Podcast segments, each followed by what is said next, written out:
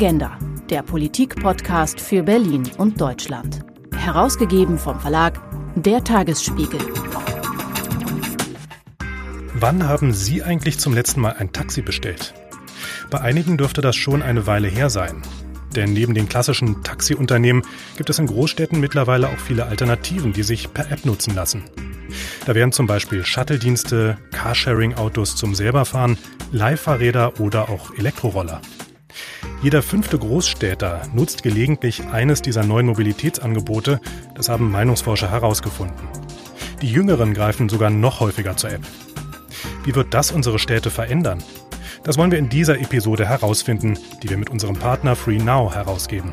Mein Name ist Philipp Eins. Und online zugeschaltet ins Studio ist mir jetzt der General Manager von FreeNow für Deutschland und Österreich, Alexander Mönch. Schönen guten Tag. Hallo, grüß Sie. Herr Mönch, wie unterscheidet sich Ihr Angebot denn nun eigentlich ganz genau von klassischen Taxiunternehmen und dem klassischen Taxigeschäft? Ja, also wir kommen äh, aus dem Taxigeschäft mit der Marke äh, MyTaxi. Wir haben äh, unter dieser Marke acht, neun Jahre lang ausschließlich Taxi vermittelt. Als wir auf den Markt gekommen sind, haben wir gesagt, dass wir äh, das Taxi bestellen äh, über Plattformen, über eine App-Bestellung wesentlich einfacher machen, die Dreiecksbeziehung ähm, der klassischen Taxizentrale aufheben und ersetzt nicht eine Direktbestellung zwischen dem Fahrgast und dem Fahrer, was das Ganze äh, wesentlich einfacher und transparenter gestaltet. Aber eben auch mehr als das. Also man kann ein Taxi bei Ihnen bestellen, aber eben auch Shuttle-Services und weitere Dienste. Ist das richtig? Genau, das ist die neue Entwicklung. Äh, wir haben ja MyTaxi äh, umbenannt in Free Now im Februar 2019. Das hatte einmal den Grund, dass wir äh, jetzt Teil des Joint Ventures von Daimler und BMW sind und äh, zur sogenannten Now-Markenfamilie gehören. Das ist also ein Grund für die Namensänderung. Der andere Grund ist, dass wir gesagt haben, dass wir weggehen wollen von der reinen Taxivermittlung hin zu einem Multiservice-Anbieter. Das heißt, über das Taxi hinaus, selbstverständlich vermitteln wir weiter Taxi wie bisher, dass wir über Taxi hinaus eben auch andere Verkehrsmittel anbieten. Das haben wir begonnen letztes Jahr mit unserem neuen Service Ride, den es jetzt circa zwölf Monaten in sechs verschiedenen deutschen Städten gibt. Das ist der Mietwagen mit Fahrer. Das ist ein Angebot, was wir machen, insbesondere an ein relativ äh, junges, preissensitives Publikum, und wir haben dieses Jahr damit begonnen, da haben wir jetzt äh, viele Monate daran gearbeitet, auch die E-Scooter ins Angebot zu integrieren, Carsharing-Angebote und jetzt eben auch Elektrofahrräder und wollen das auch im Laufe des Jahres 2020 noch weiter ausbauen. E-Mopeds sind im Gespräch. Wir haben begonnen, mit dem klassischen ÖPNV zu sprechen. Also unser Anspruch ist es, vom reinen Taxivermittler hin zu einem Multiservice-Anbieter zu werden, auch für unterschiedliche Situationen. Und was da in Zukunft alles durch die Städte flitzen könnte, da wollen wir später auch drüber sprechen. Zunächst aber mal ein Thema, das sowohl Shuttle-Services als auch klassische Taxiunternehmen gleichermaßen trifft, nämlich Corona. Es gibt keine Businessreisen mehr, zumindest sehr viel weniger. Fußballspiele wurden abgesagt und auch andere Großveranstaltungen. Corona hat sie wahrscheinlich genauso erwischt wie das klassische Taxigewerbe. Und noch dazu ist ein anderes Verkehrsmittel der große Gewinner der Pandemie, nämlich das Fahrrad. Wie begegnen Sie der Krise? Also äh, zweifelsohne hat auch uns Corona äh, hart getroffen. Äh, wenn Sie einen Lockdown erfahren und äh, praktisch nur noch Mitgliedersystem relevanter Berufe die Wohnung verlassen, dann muss das Geschäft zwangsläufig äh, einbrechen. Wir sind um 90 Prozent eingebrochen Ende Februar, Anfang März. Wir haben uns Gott sei Dank wieder erholt. Was wir, ähm, also weitestgehend muss man sagen, ehrlicherweise, wir sind jetzt mal auf ungefähr äh, 60, 60 plus Prozent im Vergleich zum Vorjahr. Das ist schon mal kein schlechter Wert, aber äh, eben noch lange nicht das Ende. Das, was wir sehen, ähm, ist, dass die Nutzung langsam zurückkommt. Aber ich hatte ja eben unser Multiservice-Angebot erwähnt. Das, was wir sehen, ist, dass Bürgerinnen und Bürger immer noch vorsichtig sind, wenn es um das Reisen geht und ihre Verkehrsmittel sehr bedacht auswählen. Sie haben das Fahrrad genannt, völlig richtig. Ist auch gut so, dass Fahrrad wieder mehr en vogue kommt. Aber wir sehen bei den Services, die wir aktuell integriert haben, eben auch ein starkes Wachstum. Äh, wir haben die Sommersaison, das heißt, es wird jetzt vermehrt auch auf den E-Scooter zugegriffen, zumindest für die erste und letzte Meile. Auch Carsharing erfreut sich großer Beliebtheit aktuell. Die, äh, die Service Provider haben sehr viel dafür getan, dass Hygieneregeln in den Fahrzeugen eingehalten werden. Also ich denke, wir profitieren aktuell trotz Wegfalls des Geschäftsreiseverkehrs sehr davon, dass Menschen ihre Mobilität verändern und davon, dass wir uns für Multiservice rechtzeitig entschieden haben. Bleiben wir nochmal bei Corona. Hat sich denn Ihr Geschäftsmodell auch ein Stück weit verändert? Also unser Geschäftsmodell hat sich während der Corona-Zeit verändert, äh, indem wir unsere Services weiter ausgebaut haben. Aber Corona war nicht der Anstoß. Also der Plan, zu einem ähm, multimodalen Service Provider zu werden, den gab es schon äh, länger. Was Sie aber dennoch eingeführt haben, sind ja sowas wie Taxi-Kurier-Services, aber auch, dass Sie den Nachtverkehr in Hamburg unterstützen. So habe ich gelesen. Das war ja wahrscheinlich denn doch auch der Krise geschuldet, oder? Das ist richtig. Wir ähm, haben natürlich verursacht durch die, die Krise uns sehr um das Thema Hygiene bemüht. Das heißt, wir haben sämtliche Fahrzeuge ausgestattet mit den Trennwänden, wir haben die Fahrer ausgestattet mit den Mund-Nase-Bedeckungen, wir haben die Desinfektionssprays in den Autos verteilt und wir hatten, weil Sie die Kooperation mit der Stadt Hamburg ansprechen, eben die Chance, die Stadt Hamburg zu unterstützen im Nachtverkehr. Die Mitglieder der sogenannten systemrelevanten Berufe mussten ja reisen und es gab eine große Zurückhaltung bei der Nutzung des klassischen ÖPNV. Und es gab dann eine Initiative der Stadt Hamburg zu sagen, die es werden die Taxis stark subventioniert. Man konnte also mit dem Taxi durch Hamburg fahren zum Preis des ÖPNV. Das ist eine Aktion, an der wir uns gerne beteiligt haben und die äh, auch sehr, sehr erfolgreich war in den Monaten April und Mai. Bevor wir nun über die Zukunft sprechen der Mobilität, lassen Sie uns noch mal ein Stück zurückgehen und auf Anfang schauen. Wie kamen Sie eigentlich darauf, FreeNow zu entwickeln? Was war so der ausschlaggebende Punkt? Da müssen wir sozusagen in die die MyTaxi-Geschichte zurück, also in die Gründerjahre 2009, 10, 11. Und äh, das ist eine klassische äh, Gründergeschichte gewesen. Das sind zwei tech-affine Jungs in München, glaube ich, sogar unterwegs gewesen und äh, wollten nachts in einer Stadt, und sie kamen aus Hamburg, die ihnen nicht bekannt war, ein Taxi bestellen. Das war relativ außerhalb und hatten eben die Nummer der lokalen Taxizentrale nicht präsent und sind dann da durch die Stadt meandert oder durch den Stadtrand und haben kein, haben kein Taxi gefunden. Und weil sie eben relativ tech-affin waren, haben sie sich eben dann überlegt, ob es dafür eine Lösung gibt in einer App-Welt, die sozusagen damals gerade aufkam und haben einen Businessplan geschrieben und hatten das lustigerweise damals auch den, den Taxiverbänden präsentiert, also den Vertretern der klassischen Taxizentralen, die sich damals kaputt gelacht haben, weil sie gesagt haben, zwischen uns äh, uns unsere Kunden passt kein Blatt Papier und das braucht kein Mensch und haben die praktisch äh, buchstäblich vom Hof gejagt. Und daraus ist sozusagen die Idee eines eigenen Startups entstanden, das sozusagen ohne Kooperation mit Taxizentralen hier den nächsten Schritt wagt. Und das war dann eben die äh, Direktbestellung zwischen äh, Fahrgast und Fahrer, ohne über einen separaten Callcenter gehen zu können. Und der Vorteil war dann eben, dass wenn Sie nicht wissen, welches Angebot gibt es in der Stadt, geschweige denn, wo muss ich mich melden, wo muss ich anrufen, dass das eben über eine App abgewickelt werden kann und das nicht nur in einer Stadt, sondern eben auch in zig Städten oder heute auch in sehr vielen verschiedenen europäischen Ländern. Da kann man natürlich an der Stelle sagen, ja, clever, das äh, unterstützt ja auch das normale Taxigeschäft. Dennoch sind Sie ja inzwischen, das hatten Sie auch erwähnt, auf anderen Gleisen unterwegs, neben dem Taxigeschäft betreiben Sie mittlerweile auch FreeNow Ride, also einen Fahrerservice inklusive Mietwagen und mit FreeNow Match einen ja sozusagen Sharing-Service, wo verschiedene Fahrgäste zusammengebracht und auf der Route äh, eingesammelt und wieder ausgeladen werden. Äh, das kannibalisiert ja auch ein Stück weit das Taxigeschäft. Wie sind die Reaktionen da? Also wir haben sehr lange exklusiv mit der Taxibranche zusammengearbeitet. Insofern waren die Reaktionen natürlich gemischt, als wir das Angebot Ride auf den Markt gebracht haben.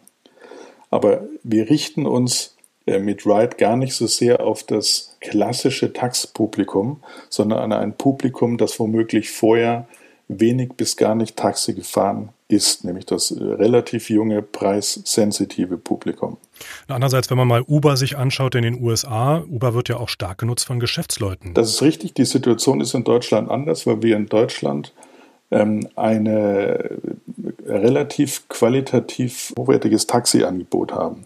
Das ist nicht zu vergleichen mit dem Taxiangebot in vielen amerikanischen Städten. Das heißt, Sie müssen auch in Deutschland in keiner Stadt irgendwie schlechte äh, Gefühle haben, wenn Sie nachts in ein Taxi einsteigen. Das ist eine relativ sichere Angelegenheit.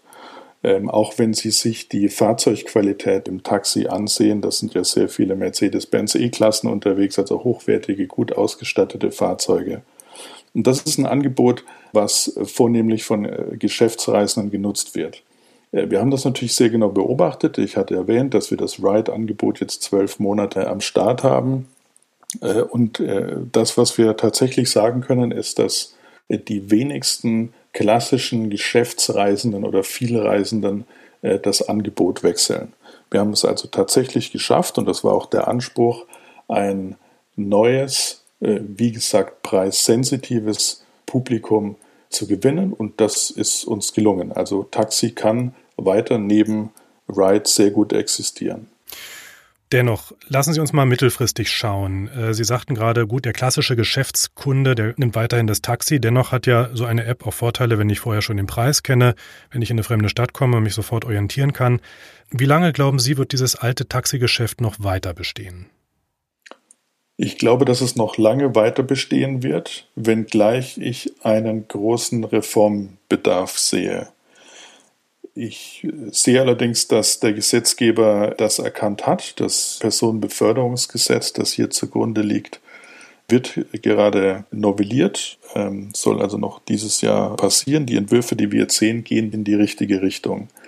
Das heißt, wenn ein Taxitarif beispielsweise flexibilisiert wird, und das ist das Ansinnen, dann macht man Taxi an dieser Stelle wettbewerbsfähiger gegenüber dem vollkommen preisflexiblen äh, Mietwagen. Ich will sogar noch einen Schritt weiter gehen. Ich glaube, dass man sich in einer nächsten Bundesregierung über eine größere Form Gedanken machen sollte, indem man überdenkt, ob man die Unterscheidung zwischen Taxi und Mietwagen überhaupt noch benötigt oder ob man nicht einen Verkehrstypen schafft, der Regeln hat, sozusagen für den Transport von, von Menschen von A nach B in einer Stadt. Dafür brauche ich keine verschiedenen, sich sehr ähnelnden Verkehrsarten. Das macht alles noch äh, viel komplexer. Das klingt so, als sei die Mobilität von morgen ein Stück weit aber auch äh, komplex und sei eher so ja ineinander verschränkt. Wenn Sie jetzt mal eine Vision entwerfen würden von der Mobilität von morgen, wie stellen Sie sich die Stadt der Zukunft vor? Sie hatten gerade schon so ein paar Punkte genannt.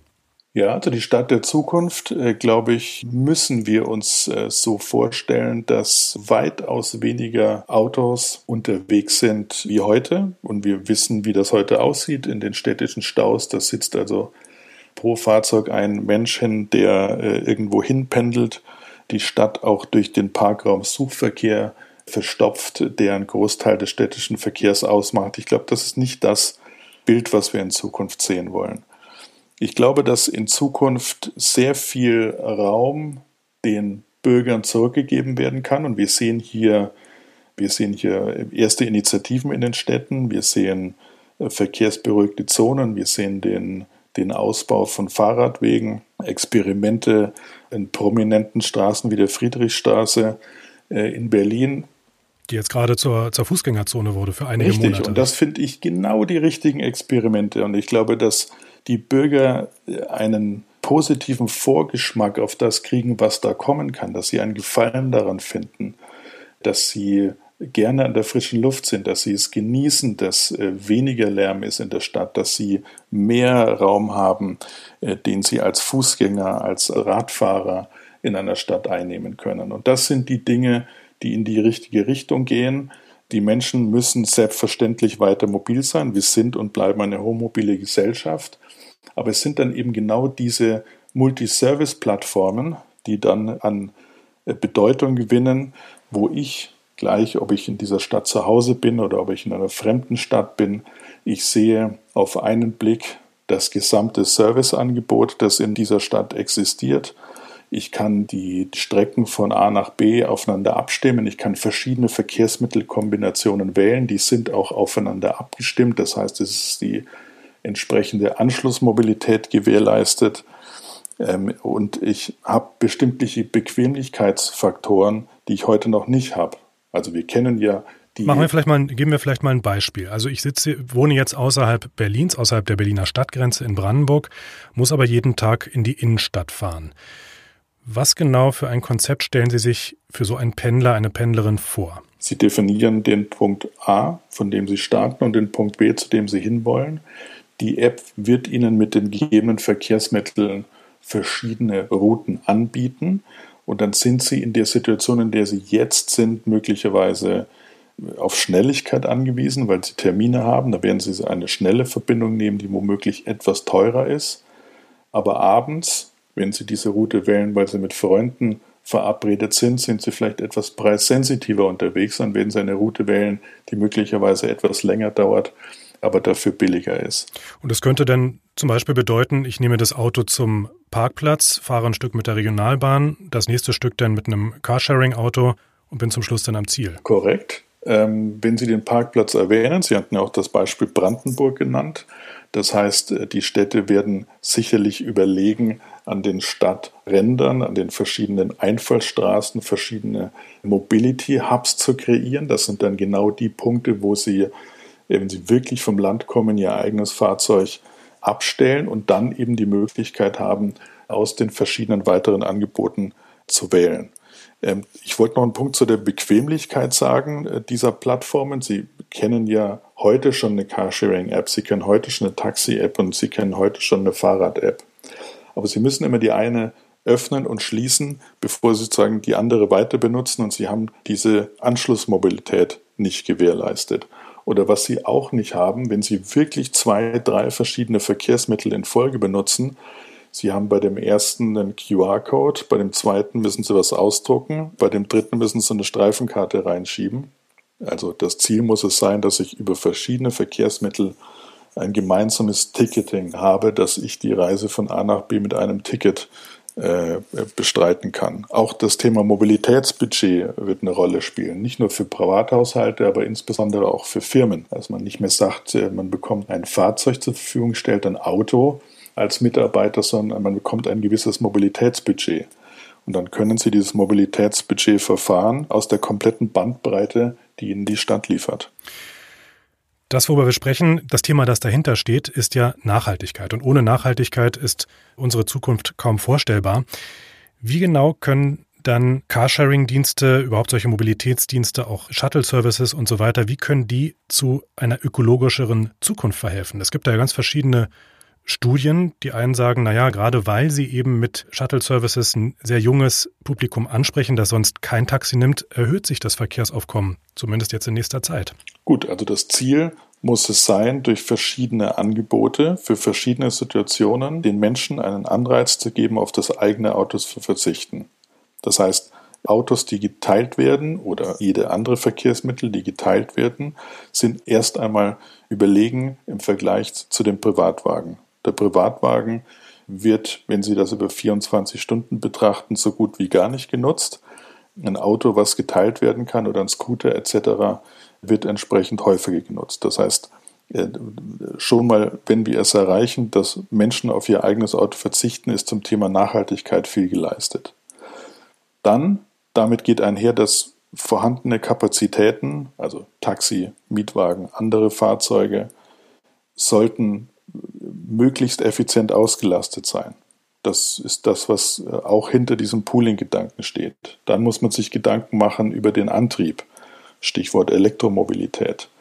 Elektromobilität, das sehen wir bei den Scootern, das sehen wir bei den Fahrrädern, das sehen wir bei den äh, Mopeds. Ich denke, dass es auch richtig ist, weiter zu forschen in Richtung anderer alternativer Antriebsformen. Beim Taxi und beim Mietwagen sehen wir aktuell eher hybride Modelle im Vorteil, weil die Fahrzeuge sich in einem Schichtbetrieb häufig im 24-Stunden-Betrieb äh, befinden und die Reichweiten und die Ladeinfrastruktur noch nicht gut genug ist, damit wir wirklich im großen Stil flächendeckende Elektromobilität bei diesen Verkehrsmitteln anbieten können. Es gibt ja einige Anbieter, ihre Konkurrenz sozusagen, die genau das machen in Berlin, die also ausschließlich Elektrofahrzeuge anbieten. Wann wird es bei FreeNow soweit sein, dass Sie da auch einen Schritt gehen in Richtung neue Technologien?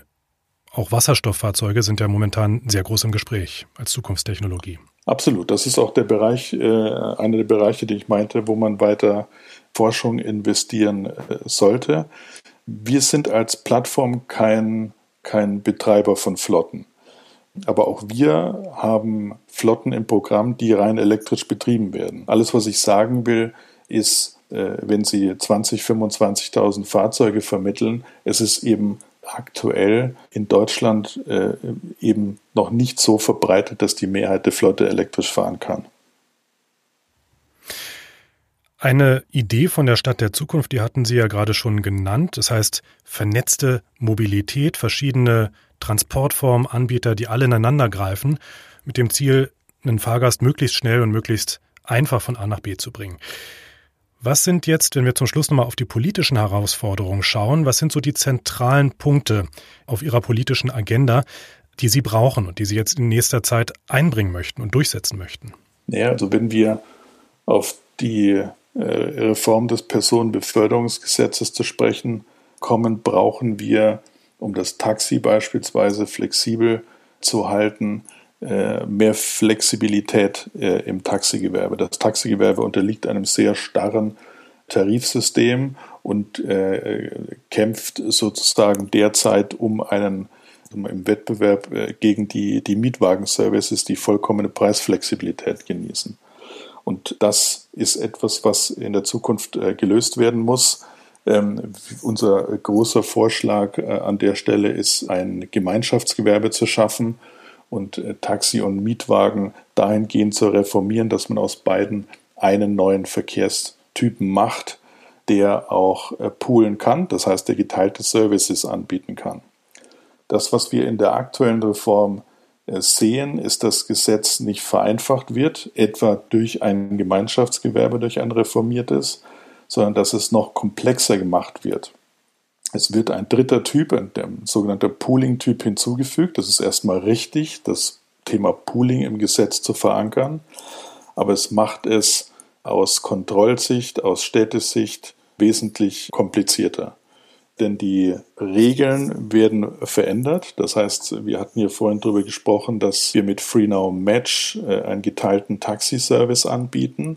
Das Taxi soll beispielsweise nach der nächsten Reform nicht mehr poolen dürfen. Das heißt also, mehrere Fahrgäste dürfen nicht auf gleicher Strecke Richtig. mitgenommen werden. Also sie können natürlich mit Freunden gemeinsam ins Taxi einsteigen, aber wir können die Leute nicht mehr zusammenbringen, die sich äh, vorher nicht kannten, aber in gleiche Richtung reisen.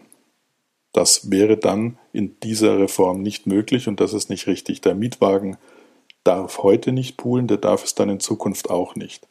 Das sind Dinge, die für mich ähm, in die falsche Richtung laufen. Wir hatten hier über Nachhaltigkeit gesprochen, vorhandene Kapazitäten äh, besser auslasten. Äh, da sollte man nochmal ran und drüber nachdenken. Grundsätzlich halte ich es für richtig, das Thema Pooling im PBFG, im Personenbeförderungsgesetz, zu verankern. Aus dem einfachen Grund, äh, wir sehen Pooling Services On-Demand-Dienste heute, die in der sogenannten Experimentierklausel des PBFG rangieren. Das heißt, sie haben in dieser Klausel zwar die Möglichkeit, ihren Service in den Städten zu testen, wenn sie genehmigt werden, bekommen aber nur eine Erlaubnis für maximal vier Jahre. Das heißt, hier ist keine Sicherheit gegeben, was nach diesen vier Jahren passiert. Und damit wird auch äh, Innovation abgewürgt. Und es gibt ja auch einige Services, die völlig unabhängig von Corona auch wirklich schon Probleme hatten. Wie es genau kommt, das werden wir wahrscheinlich erst in ein paar Jahren wissen, aber wir haben zumindest eine Vorstellung bekommen, wie der Verkehr der Zukunft in den Städten aussehen könnte. Das war der Agenda-Podcast mit Alexander Mönch von FreeNow. Herzlichen Dank an Sie, dass Sie dabei waren. Und allen anderen vielen Dank fürs Zuhören. Mein Name ist Philipp Eins. Dankeschön.